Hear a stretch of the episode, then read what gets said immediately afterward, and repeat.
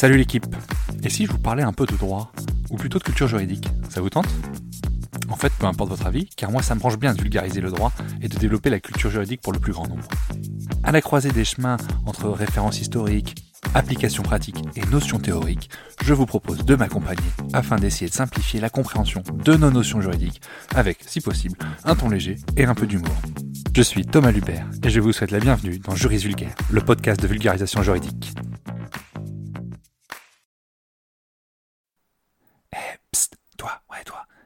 Me donner un petit coup de pouce, donne une note et un avis sur le podcast. Ça aide au référencement et surtout ça me fait très plaisir. Allez, bonne écoute. Les conséquences d'un refus d'un CDI par le salarié en CDD ou en intérim viennent de changer. Je vous explique ça tout de suite. Alors je l'ai pas précisé, mais je vais parler ici de l'allocation chômage. Est-ce que quand on refuse un CDI lorsqu'on est en CDD ou en intérim, est-ce qu'on a le droit au chômage? Alors avant, euh, ça n'avait pas d'impact sur le versement des allocations chômage. Eh bien, ça vient de changer. Je vous remets un peu dans le contexte. Lorsqu'un salarié est titulaire d'un CDD ou que la mission pour laquelle il avait été recruté en tant qu'intérimaire va prendre fin, l'entreprise pour laquelle il travaillait peut lui proposer de conclure un contrat de travail à durée indéterminée, un CDI. Le salarié, il est en droit de refuser ces propositions, mais ces refus seront maintenant transmis à France Travail, le nouveau nom de Pôle emploi, et dans certains cas, cela la privera des allocations chômage. Alors, comment ça se passe en pratique? Eh bien, ça commence par l'entreprise. En effet, l'entreprise qui souhaite proposer un CDI à un salarié qui travaille chez elle en CDI ou en intérim, elle doit le faire obligatoirement par écrit et avant le terme du contrat. Si le salarié refuse la proposition de CDI, l'entreprise devra informer France Travail dans un délai d'un mois. Petite euh, précision, l'absence de réponse du salarié à l'issue du délai de réflexion laissé par l'employeur vaut évidemment refus du CDI. Cette obligation d'informer France Travail est conditionnée à trois conditions. Le CDI proposé porte sur le même emploi ou sur un emploi similaire que celui qu'occupait le salarié en CDD. Le lieu de travail reste inchangé.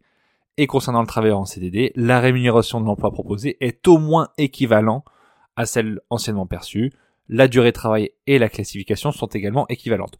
Si toutes ces conditions sont respectées, c'est-à-dire qu'en gros, globalement, on propose le même poste ou un poste meilleur aux salariés en CDI, l'employeur est dans l'obligation d'informer France Travail en cas de refus via une plateforme spécifique et dédiée.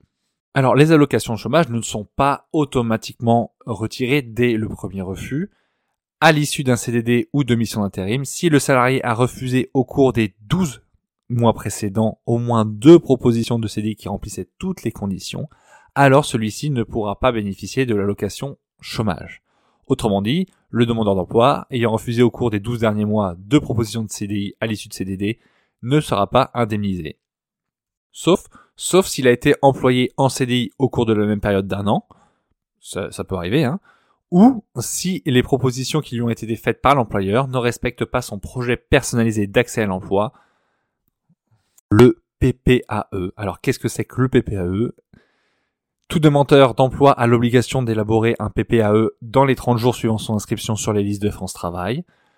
Il mentionne la nature, les caractéristiques de l'emploi recherché, mais également la zone géographique privilégiée et le niveau de salaire attendu. Si les propositions de CDI ne correspondent pas à ces critères, le salarié peut les refuser tout en conservant ses droits au chômage. On voit euh, clairement le but de cette réforme, c'est d'éviter euh, que des salariés euh, passent leur temps entre l'intérim ou des CDD et le chômage, ainsi de suite.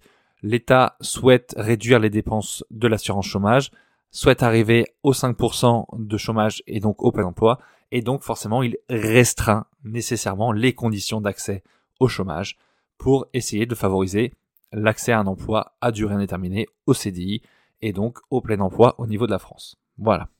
Ces mesures, elles sont accumulées avec l'épisode de la semaine dernière sur les 15 heures d'activité obligatoire lorsqu'on recherche un emploi. On voit bien que tout ce qui est lié un petit peu au chômage, c'est un petit peu sensible en ce moment au niveau du gouvernement et que toutes euh, les possibilités d'indemnisation sont restreintes.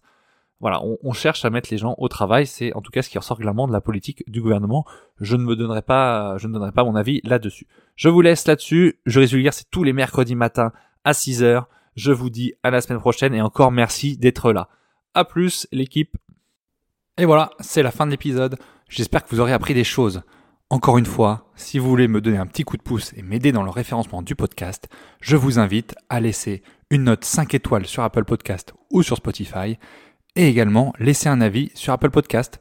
Déjà, ça me fait vachement plaisir et en plus, ça convainc d'autres personnes d'écouter. Alors, merci d'avance. À plus la team.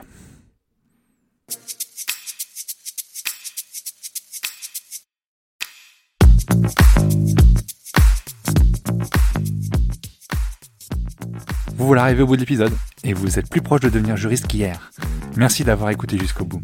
Si vous avez des questions, des remarques ou si vous souhaitez échanger, n'hésitez pas à me contacter sur LinkedIn ou par mail. Tout est dans la description. Encore une fois, je compte sur vous pour laisser un avis et une note si vous avez apprécié le contenu. Merci d'avance. Juridiquement vôtre. Thomas.